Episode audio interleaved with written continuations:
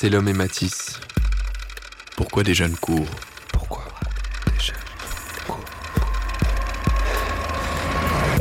Tout ce que je sais, c'est qu'il y avait la lourdeur.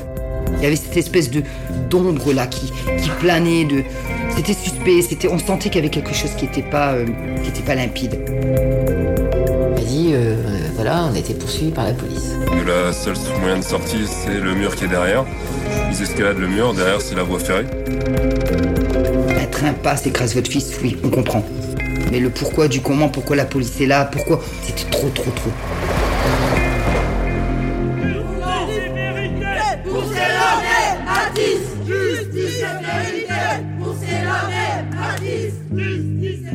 Une enquête réalisée par Yann Lévy et Tristan Goldbrun.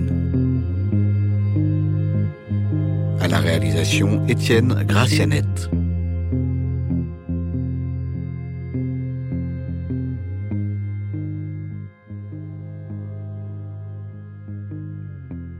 Je m'appelle Yann Lévy, je suis journaliste indépendant. Euh, j'ai commencé à travailler sur euh, la mort de Selam et il y a un peu plus d'un an pour le magazine d'information Bastamag. Et euh, suite à cette première enquête euh, qui a donné lieu à deux papiers publiés il y a maintenant un an, j'ai proposé à Radio Parleur et plus particulièrement à Tristan Goldbron que l'on reprenne ensemble ce, ce travail, cette investigation et qu'on l'adapte en podcast. L'histoire, en fait, pour la comprendre, il faut, il, faut, il faut savoir que ça se déroule dans un mouchoir de poche. On est donc euh, à l'île Five, plus exactement au métro Collier, enfin à côté du métro Collier, et il y a ce qu'on appelle la cité Saint-Maurice.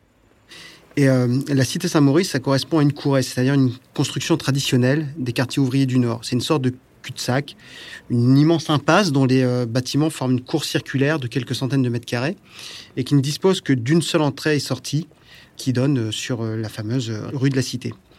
En décembre 2017, c'est-à-dire au moment de l'accident, la cité Saint-Maurice est en partie désaffectée. Elle est sous le coup d'un programme de rénovation urbaine. Il n'y a plus que quelques habitants qui y résident.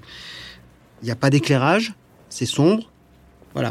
Alors, pour essayer de bien comprendre la géographie, il faut s'imaginer une barre d'immeubles circulaire qui forme donc ce cul-de-sac. Et au fond, donc face à l'entrée, il y a un immeuble qui permet de donner accès à un parking situé derrière, et ce parking longe la voie de chemin de fer. Donc il faut bien s'imaginer un cul-de-sac, en face de l'entrée principale, une porte, et derrière cette porte, une autre porte qui permet d'accéder à un parking. Ce parking, c'est un parking euh, qui est utilisé et qui longe la voie de chemin de fer et la cité Saint-Maurice. Et pour y accéder, en dehors de cette porte-là, il y a un portail électrique qui est situé un peu plus en amont, euh, à quelques dizaines de mètres de l'entrée de la courée. Et cette entrée de parking permet euh, aux usagers de rentrer et sortir avec euh, leur véhicule. Et donc les jeunes qui squattaient derrière la cité Saint-Maurice, le long de la voie de chemin de fer, y accédaient soit par ce parking électrique en le crochetant, soit par la porte de la courée. voilà. Au fond de ce parking, donc situé toujours derrière euh, la cité Saint-Maurice, tout au fond. Donc c'est un parking, il faut l'imaginer, hein, ça fait euh, euh, 40-50 mètres de long, ensuite ça longe la voie de chemin de fer, ça fait pareil une trentaine de mètres de long, donc ça longe sur la gauche, derrière, euh, derrière la cité Saint-Maurice, et au fond, il y a un mur qui fait euh, de, un peu plus de 2 mètres, euh, entre 2 mètres et 2 mètres 50, et quand on escalade ce mur, on a accès à la voie de chemin de fer.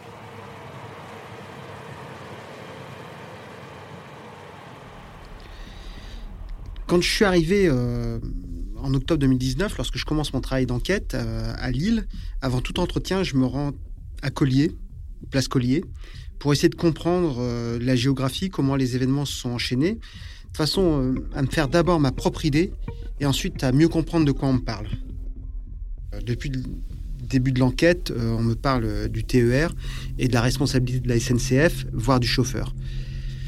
Pour restituer précisément les faits, le TER est parti à 20h40 de la gare de l'Île-Flandre en direction de Calais.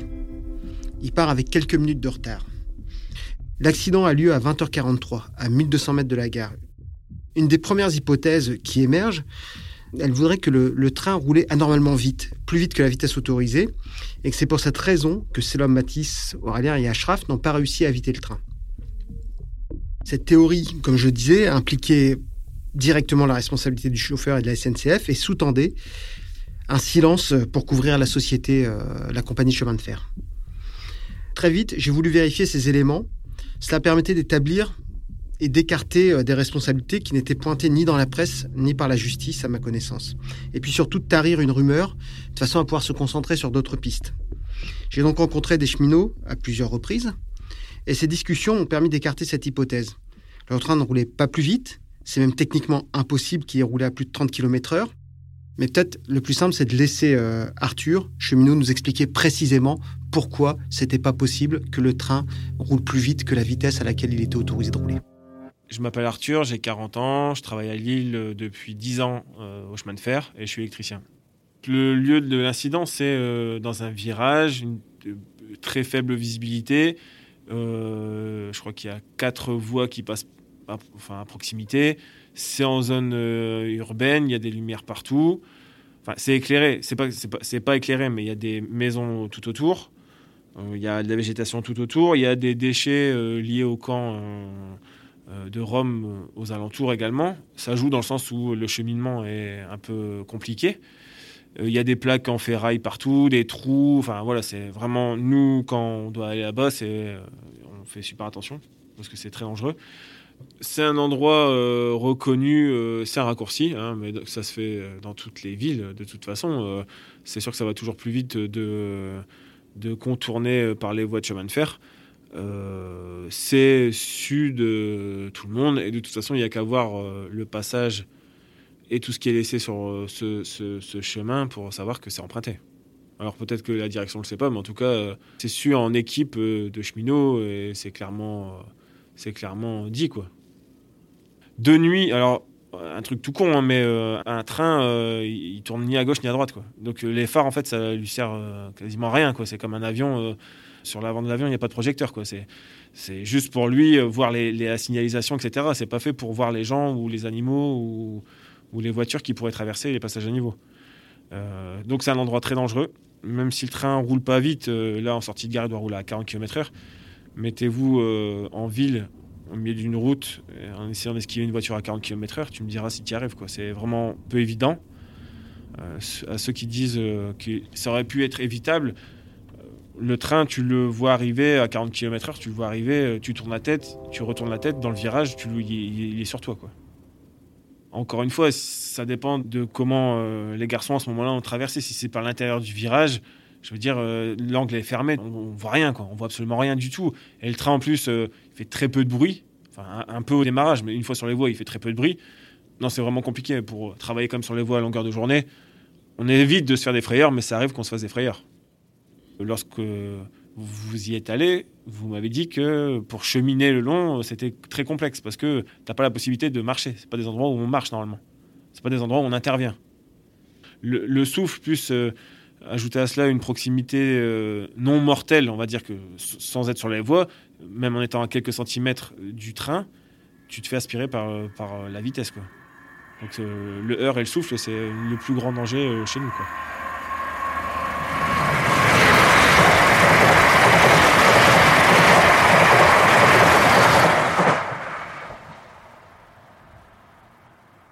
Si on revient juste au début de, cette histoire, à ce pont, au niveau de Fives, il est impossible d'avoir, euh, il est impossible que le train aille plus vite pour, euh, pour rattraper quoi que ce soit. En fait, il faut savoir que l'accident a eu lieu à quelques centaines de mètres de la gare. Donc en fait, il ne peut pas aller plus vite à ce moment-là. Il doit respecter une vitesse maximale en sortie de gare tu déclenches des alarmes, tu peux déclencher, euh, c'est des alarmes internes, c'est des alarmes pas forcément remontées au niveau de, la tour de contrôle entre guillemets de Lille, qui est en gare de Lille-Flandre, mais ça peut être des remontées dans la machine. Tu vas trop vite, euh, voilà, il faut que tu ralentisses. Et si jamais le mec va trop vite, le conducteur va trop vite, on appelle ça des sémaphores, des, des, feux, hein, d'accord, et qui, qui le bloque parce que il faut savoir une chose, c'est que peut-être devant lui il y a un train. Peut-être euh, c'est pas le même trajet, mais euh, euh, c'est quelque chose qui, qui, était raccordé, on va dire. Et donc il faut toujours garder un écart constant entre tous les trains pour éviter de se rendre dedans. Donc si le gars va trop vite, de toute façon à un moment donné, il se fait bloquer.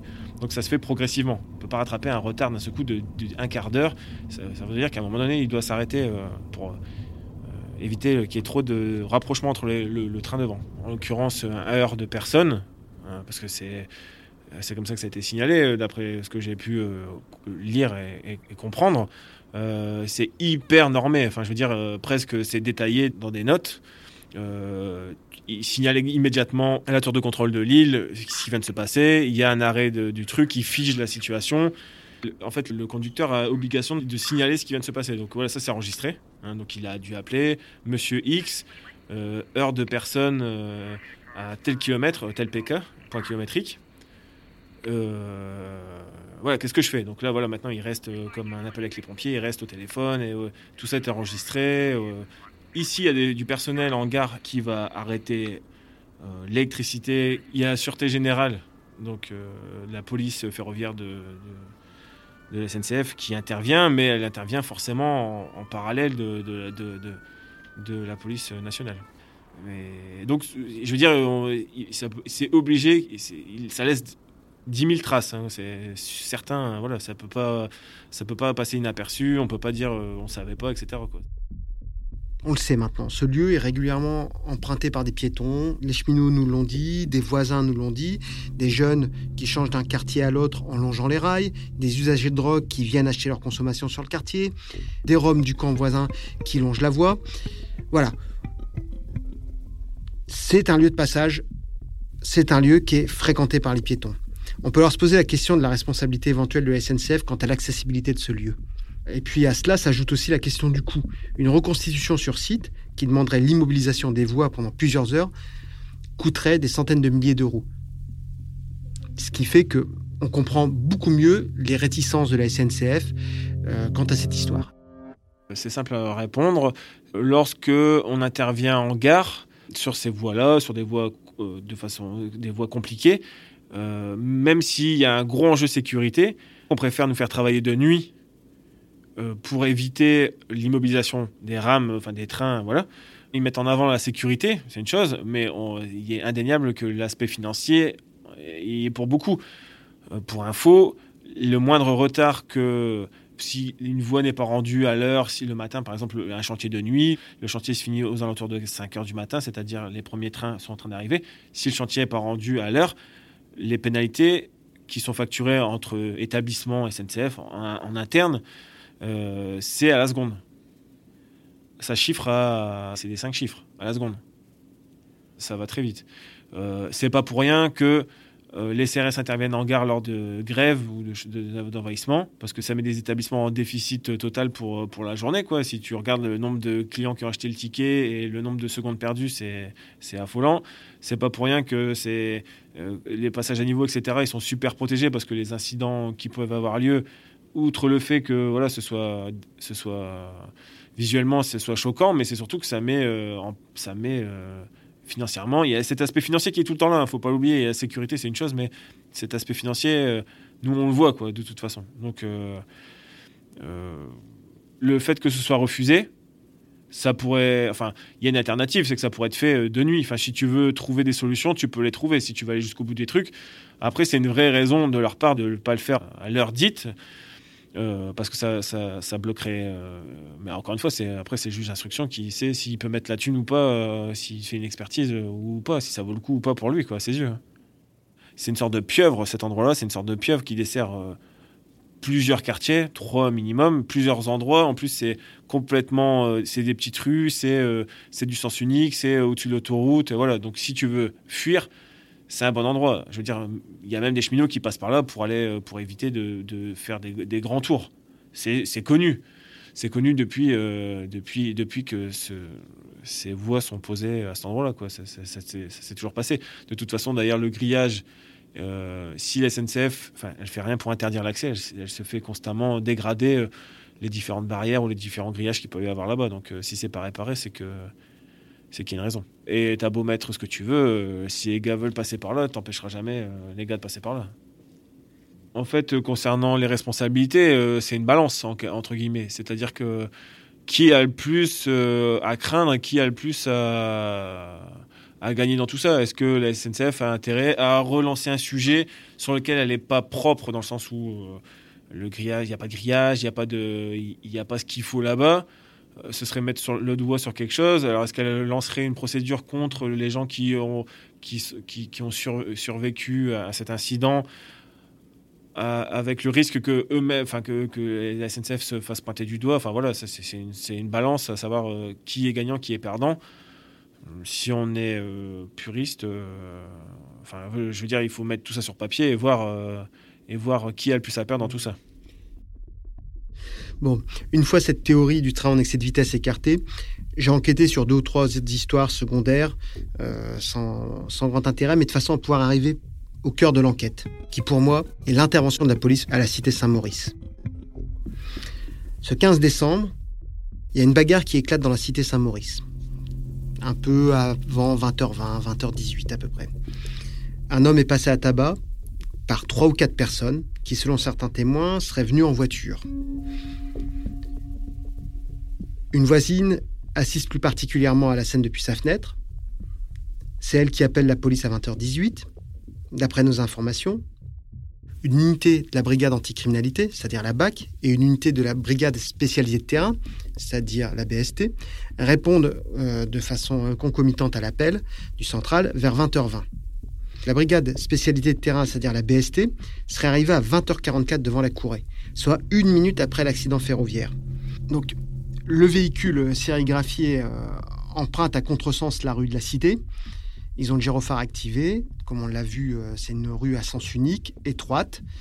Euh, le camion de police n'entre pas dans la cité, il n'arrive pas à manœuvrer pour pouvoir y accéder, euh, ou en tout cas ne souhaite pas y rentrer, c'est euh, c'est trop étroit. Donc du coup, un agent euh, reste au volant comme c'est la règle d'usage pour surveiller le véhicule et, protéger le matériel embarqué.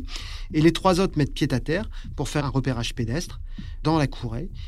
Et au cours de ce repérage euh, rapide, hein, on parle de 4-5 minutes en tout, euh, ils sonnent chez une voisine qui n'est pas la personne qui les a appelés, mais euh, un endroit où ils voient de la lumière. Donc ils sonnent et cette voisine leur déclare qu'elle n'a pas vu la bagarre, mais que par contre elle a vu quatre jeunes qui, l'air apeurés, ont escaladé son mur et rampé le long du mur de son jardin pour rejoindre la ligne de chemin de fer.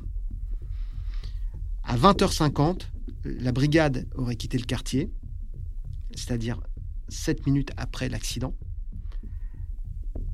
L'équipage, ce qu'on sait, c'est qu'il intervient 6 minutes plus tard, c'est-à-dire à 20h56 sur le boulevard Victor Hugo, à 4 km de la cité Saint-Maurice.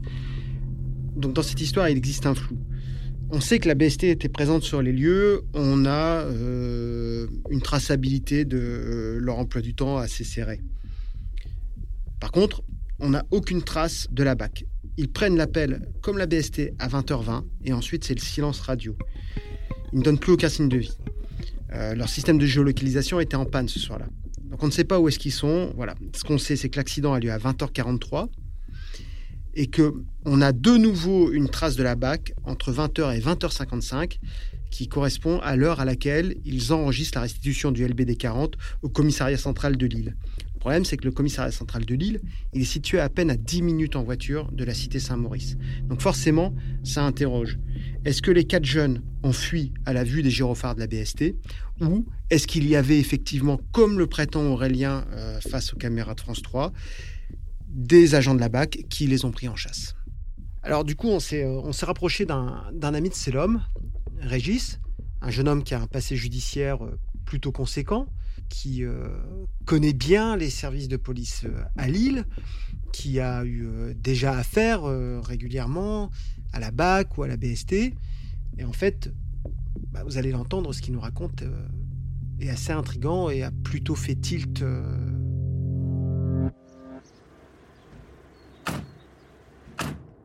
Voilà, donc je, je m'appelle Régis, j'ai euh, 25 ans, j'habite à Fives.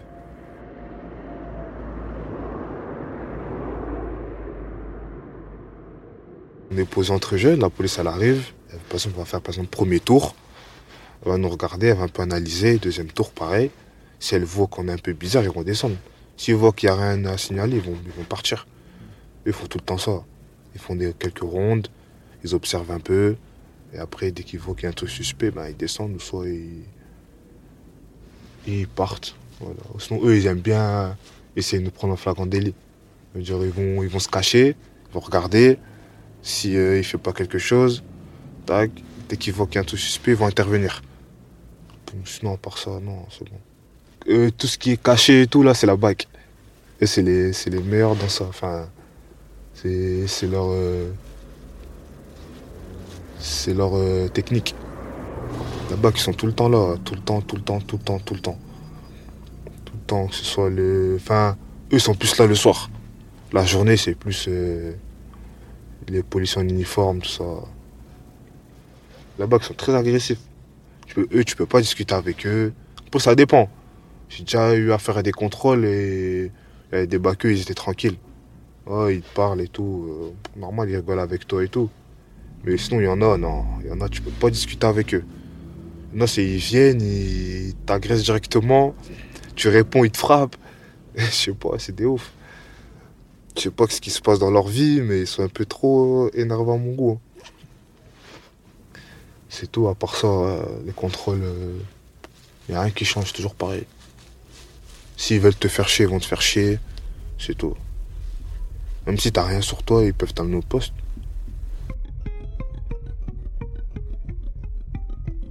On sait pas vraiment ce qui s'est passé. On peut pas savoir. Ça se trouve, trouve, c'était même pas les flics. Si ça se trouve. Vous avez vu? Ça c'était même pas les flics. Mais c'est soit, c'est soit, c'est soit, euh, il y a eu une embrouille entre eux, et c'est soit il y a eu les policiers.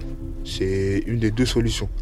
C'est soit il y a eu une embrouille entre eux, ou soit, et peut-être même Mathis même, il était- il était pas censé mourir entre, pour dire ça comme ça. Et peut-être c'était juste c'est l'homme contre eux, et voilà, c'est un peu dégénéré, ou soit c'était la police, tout simplement. C'est Aurélien qui a dit ça. Et puis, personne n'est avec lui. Enfin, il n'y a que lui qui a dit ça comme version. C'est la première personne à avoir donné ça. Il n'y avait pas de témoin avec lui. Enfin, je sais pas, c'est bizarre. Elle est bizarre cette histoire. Elle est bizarre. Moi, je trouve, moi, je pense que c'était, c'est soit un problème entre eux, ou soit la police.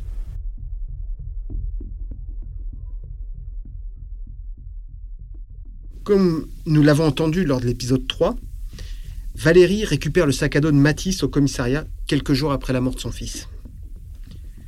Dans le sac, il y a le téléphone portable. Il est déchargé, on s'en doute. Mais plus intrigant, il est cassé. Et pour reprendre les mots de Valérie, il était complètement explosé, on ne pouvait plus s'en servir.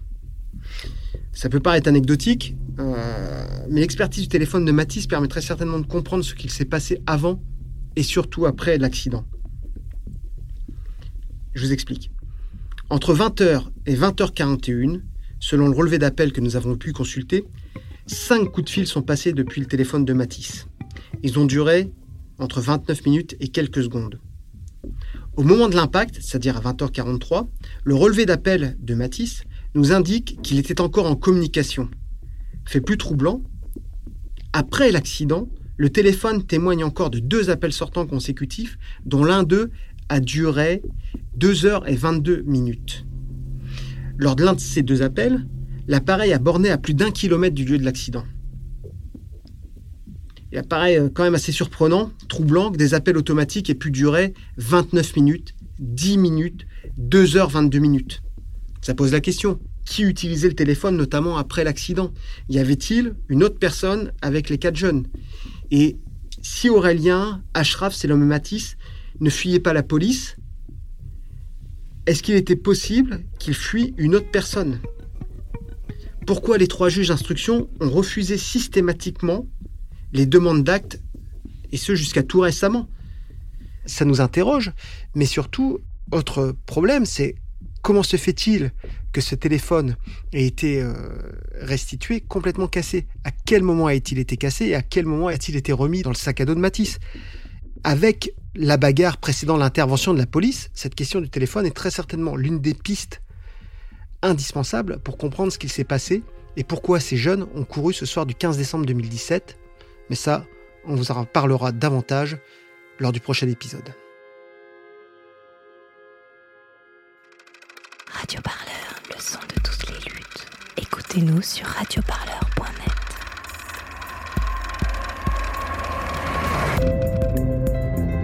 C'est l'homme et Matisse. Pourquoi des jeunes courent Une enquête réalisée par Yann Lévy et Tristan Goldbrun. À la réalisation, Étienne Gracianette.